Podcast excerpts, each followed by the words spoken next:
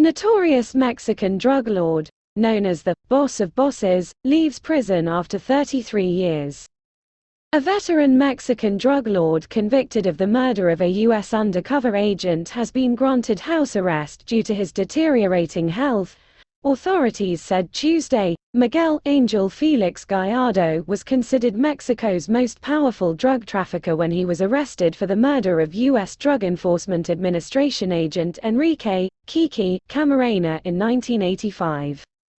Known as the boss of bosses, Jefe de Jefes, the 76-year-old founder of the Guadalajara cartel has been in prison since 1989 and is blind in one eye and deaf in one ear.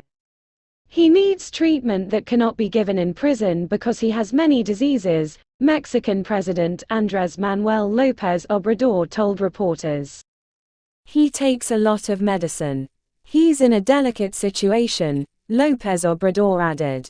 Mexico drugpin Gallardo This April 10, 1989 file photo shows Mexican drug trafficker Miguel Angel Felix Gallardo at an undisclosed location. App.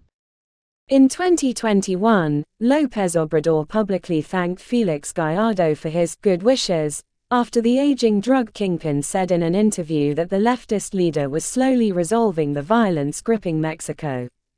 Felix Gallardo has served 33 years of a 40-year prison sentence. His worsening condition prompted the National Human Rights Commission to intercede in his case. A judge granted Felix Gallardo house arrest with a tracking device on the grounds that he is in danger of dying before completing his sentence. An official in the western state of Jalisco, Jose Antonio Perez, told AFP. The Attorney General's office has challenged the decision, he said.